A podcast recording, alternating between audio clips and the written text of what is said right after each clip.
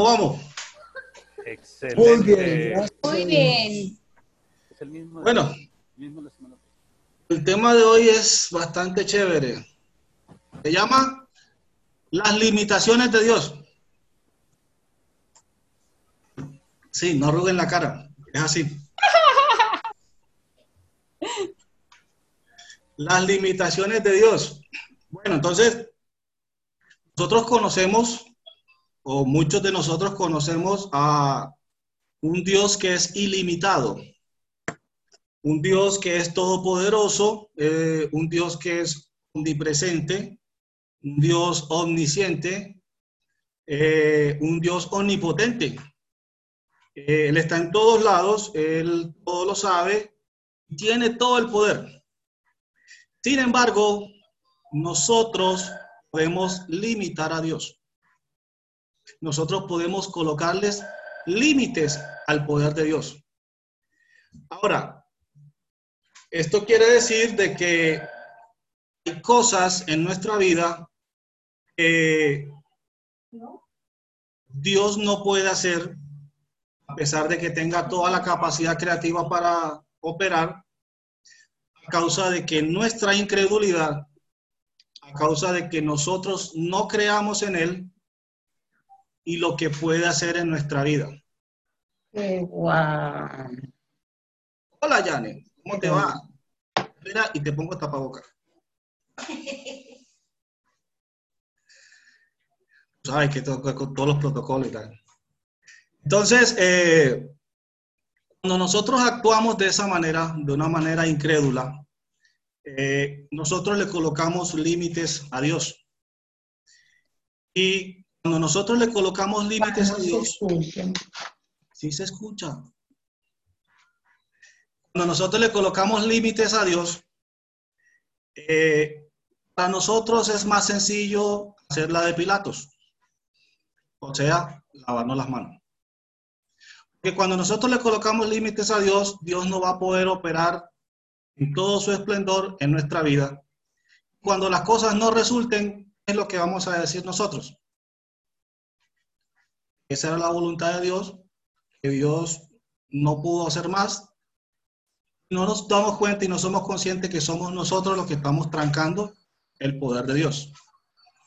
Entonces, eh, bajo ese orden de ideas, todo va a depender de Dios. Y por eso es que escuchamos mucha gente que si sucede algo bueno, pues es la voluntad de Dios. Si sucede algo malo, pues es la voluntad de Dios. Y yo no tengo nada que ver, no tengo velas en ese entierro, así que todo depende de Dios. Eh, por eso eh, existe un libro llamado Biblia. Y en ese libro, eh, nos, Dios nos da a conocer qué es lo que quiere hacer con nosotros y qué es lo que quiere hacer en nuestra vida. Y nos vamos a dar cuenta que lo que dice la Biblia dice de que nosotros debemos tener una parte muy activa dentro del plan de Dios. Nosotros tenemos que movernos según las indicaciones de Dios. ¿Para qué? Para que esos planes puedan ejecutarse, para que esos planes puedan llevarse a cabo. Y no dejar todo a expensas y dejar todo en manos de Dios, como sería la, la más fácil para cada uno de nosotros. Entonces, a lo largo de la Biblia nos vamos a dar cuenta que todo se rige por principios de siembra, cosecha, se rige por principios de actitudes y consecuencias. Un ejemplo, para, que tengamos en contexto algo, vamos a hablar un poquito de la cultura de la India. La India es un país, aunque no parezca, próspero, un país lleno de recursos. Sin embargo, su tasa de pobreza es muy elevada.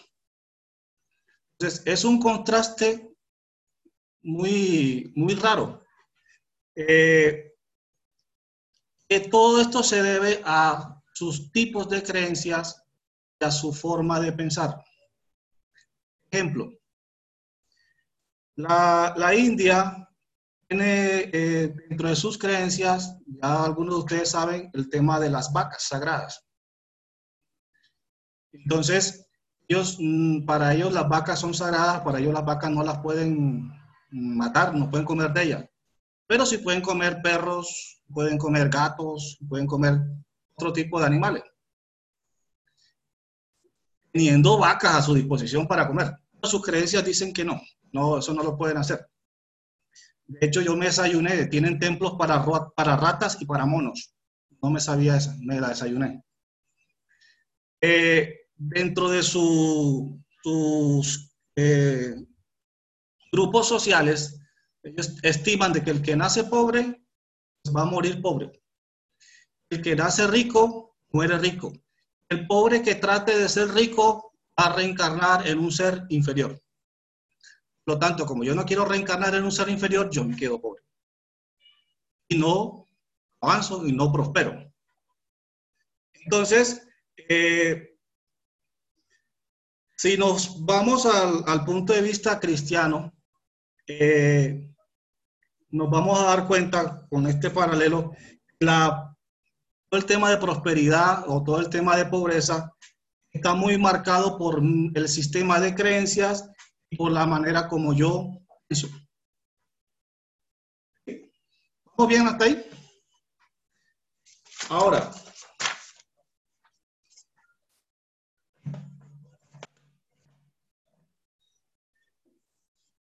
nuestra forma de creer, es nuestra forma de pensar nos, que nos impide a nosotros acceder a un sistema de riquezas. Hablando desde el punto de vista cristiano, nuestras creencias y nuestra forma de pensar nos impiden acceder al sistema de riquezas que tiene Dios para nosotros. Ahora, ¿qué es lo que sucede cuando las cosas no van bien? Pues la más sencilla es culpar a Dios lavarnos las manos y, y, Dios es el responsable de que las cosas en nuestra vida no sucedan o no vayan bien. Acompáñenme al libro de Proverbios, capítulo 23, versículo 7.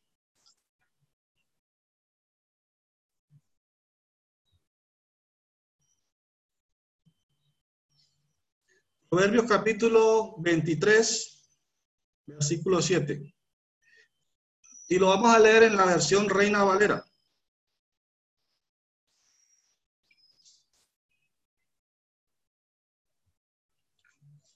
Dice, ¿por cuál es tu pensamiento? ¿Cuál es tu forma o cuál es tu manera de pensar? En tu corazón, así eres. Tal es Él. ¿Qué estamos pensando? ¿Cómo estamos nosotros eh, llevando las cosas? Así, va, así vamos a hacer nosotros. Nosotros debemos tener muy claro que nuestra vida va dirigida por nuestra forma de pensar. La forma como nosotros pensamos, así es nuestro estilo de vida. Sin embargo, entonces, eh, personas tienen una forma de pensar y por lo tanto tienen un estilo de vida, son tan descaradas de que piden oración para que eso cambie. Cuando, cuando debemos darnos cuenta que lo que tenemos que hacer es cambiar nuestra forma de pensar, debemos renovar nuestro entendimiento. Y eso lo hacemos nosotros, yo con, yo, yo con Dios, a nivel individual. Entonces, si yo no hago esto, si yo no renuevo mi entendimiento, si yo no cambio mi manera de pensar, puedo estar rodeado de, de riquezas y estar viviendo en pobreza. Algo parecido a lo que le sucede, lo que, el ejemplo que colocábamos ahorita. De esa manera, nuestra mente va a estar cerrada a un sistema de riquezas que Dios nos quiere dar. Porque lo hemos visto en la palabra que Él lo dice. Entonces, eh, Dios ha colocado a nuestra disposición dones, está en la Biblia, talentos, está en la Biblia, conexiones divinas, con tal de que nosotros seamos prósperos. ¿Y qué es lo que hacemos normalmente? Desperdiciamos eso. No lo aprovechamos. Acompáñenme al al libro de Jeremías, capítulo 29, versículo 11.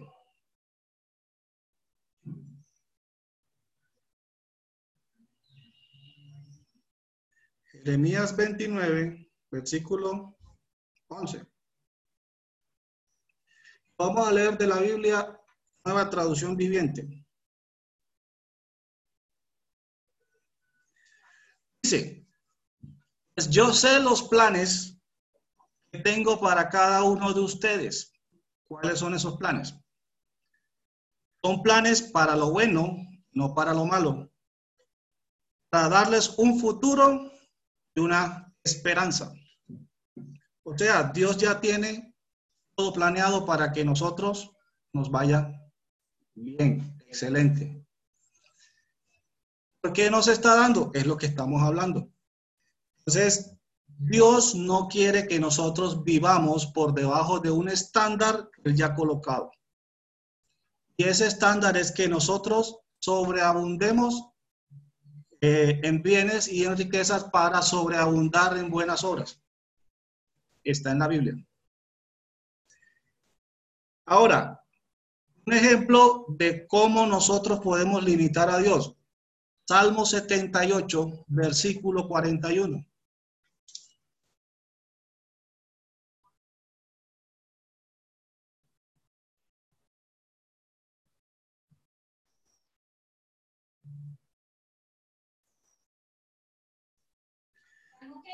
78, versículo 41, y lo vamos a leer de una versión que es la SRB, que es española. El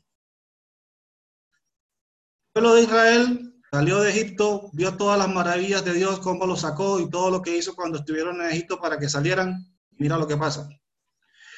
Volvían y tentaban a Dios.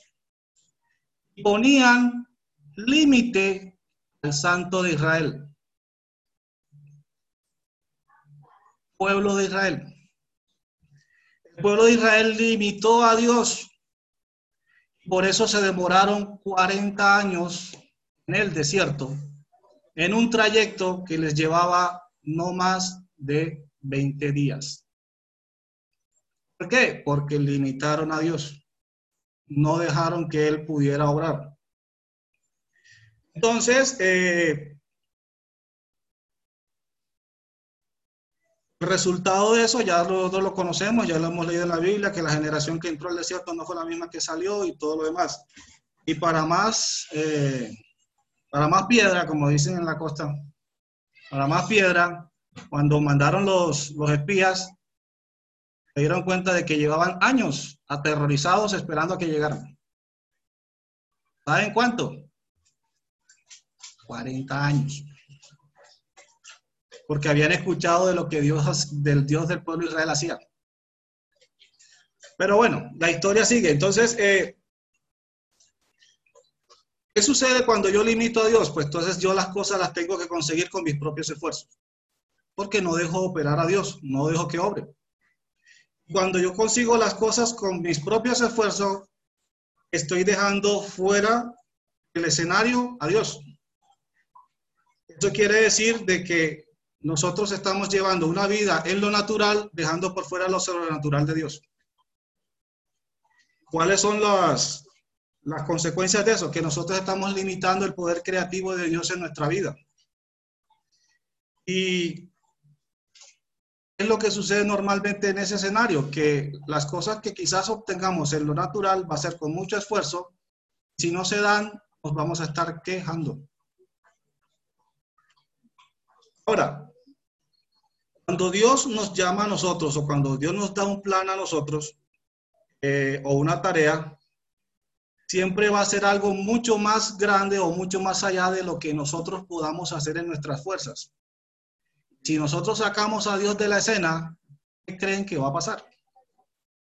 Ese plan o ese llamado o ese, ese proyecto no se va a poder ejecutar porque Dios tiene que estar ahí, porque Dios nos está dando ese proyecto y Dios es el que nos va a dar las herramientas para ejecutarlo. Si lo voy a hacer yo, lo más seguro es que eso fracase, que necesita ese componente sobrenatural. Bueno, entonces, si, si ese es el caso en que nosotros logramos ejecutar algo, eso quiere decir de que no es un plan ni un proyecto de Dios, porque necesitaba el componente sobrenatural para que se llevara a cabo. Y es simplemente un, un plan o un proyecto natural de nuestro esfuerzo. Porque cuando Dios hace el llamado, Él necesita ser partícipe de ese llamado. Ahora, cuando nosotros revisamos, quizás hacemos una retrospectiva de las cosas que nosotros hemos obtenido con nuestros propios esfuerzos, quizás nos podemos eh, llenar el pecho o se nos infla el pecho de las cosas que hemos conseguido. Pero si nosotros vamos con esa actitud delante de Dios, lo más seguro es que Dios te diga o nos diga a cada uno de nosotros, pudiste conseguir 10 o 100 veces más si me hubieses colocado a mí en escena. Y, te- y preferiste quedarte con eso. Entonces ahí es cuando nosotros nos damos cuenta de que si no colocamos a Dios en, en- en la- en el asunto, lo que vamos a obtener va a ser mucho por debajo de lo que Dios quiere colocarnos a nosotros. Así que eh, si nosotros limitamos la capacidad de Dios en nuestra vida, eso es lo que vamos a obtener, un nivel por debajo del estándar que Dios quiere para nosotros. Esta tarde yo quiero hacer una pregunta. Cada uno se la responde. ¿Es posible que hoy, 8 de junio, a las 6 y 24 de la tarde, puedas tú reconocer en tu vida la sobrenaturalidad de Dios? ¿Qué ha sido o qué es lo sobrenatural que hay, que hay- que existe hoy en tu vida? Reconociendo que es, es dado por Dios. Si la respuesta es no, pues déjame decirte de que no hay un poder diferencia- diferenciador con alguien del mundo. Porque se supone que nosotros debemos caminar en sobrenaturalidad. ¿Listo? Seguimos. Si por cosas de la vida, te amo tanto, mentira, no, si por cosas de la vida, en estos momentos nosotros nos sentimos frustrados, nos sentimos cansados, fatigados, quejándonos, quiere decir de que Dios no está en la escena. Estoy solo, Dios no está participando lo que está sucediendo ahora. Porque se supone que cuando Dios está en la escena, hay plenitud de gozo, hay delicias a su diestra y todo lo demás. Entonces, es un buen indicador para saber si Dios está o no está metido en el asunto. Eh, y tener claro de que obviamente no es la voluntad de Dios, no debemos quejarnos, porque fuimos nosotros los que lo, zapateamos, vulgarmente hablando. Fuimos nosotros quienes lo, le, abrimos del parche, le abrimos soldo en otro lado. Eh, no hay nada mejor para un cristiano que estar en el lugar correcto a la hora indicada para poder vivir en la sobrenaturalidad de Dios. Obviamente siguiendo las indicaciones que Dios da. Cuando nosotros le ponemos límites a Dios, quiere decir de que estamos frenando, colocando una barrera en nuestra vida para que lo sobrenatural de Dios ingrese. Preferimos conformarnos con lo natural. Ahora, cuando yo saco a Dios de escena o de mi, de mi vida o de mi situación, automáticamente yo me estoy sacando de las grandes ligas del reino celestial. Porque me estoy quedando con lo que está quedando acá abajo. Entonces, miren el riesgo que se corre cuando nosotros desplazamos a Dios de nuestro andar. Más estoy por acá, a ver. Eh, Deuteronomio 28, 13. Vamos a mirar qué dice.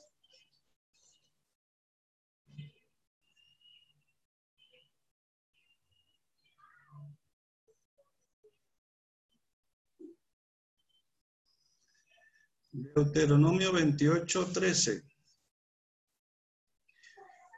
Vamos a leerlo de la versión PDT.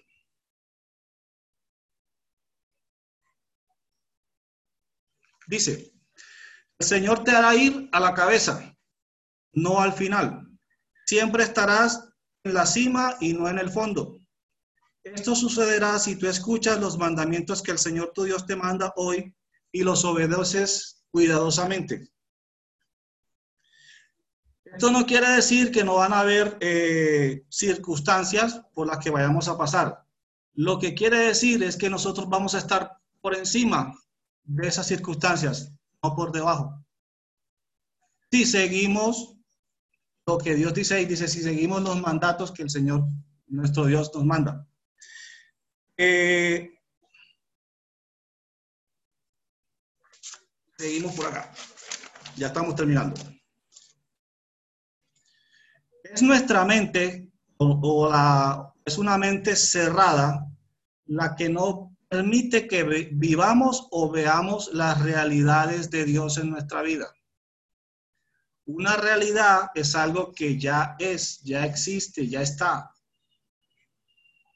Por tener una mente no renovada, no las estamos viendo, no estamos viviendo en ellas, a pesar de que ya sean una realidad. ¿Se acuerdan de, de- la cultura india? Están rodeados de riquezas, pero están viviendo en pobreza. Nosotros estamos rodeados de las riquezas del reino de los cielos, pero muchos, por su mentalidad, están viviendo en pobreza.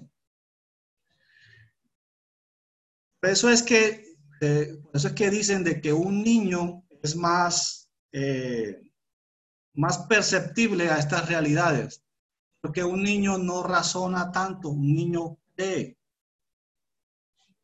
Entre más razonemos, vamos a cerrar más la mente. Debemos creer más y razonar menos. Por eso es que nuestra economía no está gobernada por el sistema mundial. Nuestra economía está gobernada por el reino sobrenatural y el reino celestial. Eso es lo que hay que creer, no hay que razonar. Eh, Malaquías 3.10, ¿qué dice?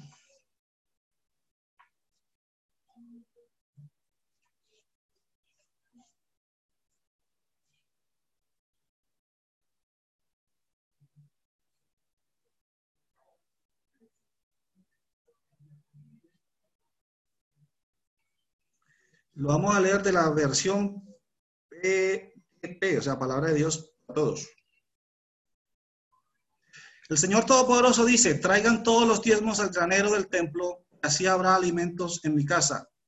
Pónganme a prueba en esto y vean si no abro las ventanas de los cielos para derramar sobre ustedes una lluvia de bendiciones hasta que les sobre todo. Esos son los planes de Dios. Si tú cierras tu mente, estás cerrando las ventanas de los cielos. Si tú abres tu mente, no como los pero si tú abres tu mente a lo que Dios quiere para ti, te van a abrir las ventanas de los cielos. Dice que vas a tener bendiciones hasta que sobre. ¿Y te sobre para qué? Para dar a los demás. Ese es el plan de Dios. Pues la Biblia tiene soluciones sobrenaturales para finanzas, para salud, para cualquier situación. Si nosotros no las usamos, ¿qué va a suceder? Que se nos van a estar paseando todas esas cosas por nuestra cara y no las vamos a estar disfrutando. Eh, hay que reconocer que el entorno natural en el, en el cual nos movemos, y por eso es muy importante saber en qué entorno nos movemos, es el que presiona o nos presiona a nosotros desde el exterior para lograr limitar la sobrenaturalidad de Dios. Ahora, pregunta, ¿eres una vida sobrenatural en tu vida? Todos van a decir que sí. Queremos tener una iglesia sobrenatural donde se vea todo lo que Dios dice. Todos vamos a decir que sí. Dios nos ha dado los recursos para que eso sea una verdad, una realidad. Dios nos ha, asociado con conexiones divinas para que eso sea una realidad. Es más, hay muchas cosas que nos están esperando a nosotros solo hasta que nosotros rompamos esa mentalidad, rompamos esa manera de pensar que tenemos hoy en día. Una mentalidad que es natural, o sea, carnal, no sobrenatural, no espiritual. Tenemos que convencernos de que somos creyentes, que somos una nueva creación en Cristo Jesús. Contamos con el ADN, el código genético de Dios, tenemos naturaleza divina. O sea que tenemos el código genético sobrenatural de Dios en nosotros. Hoy Dios nos está recordando lo que Él quiere hacer con nosotros. Pero Él necesita que nosotros activemos lo sobrenatural.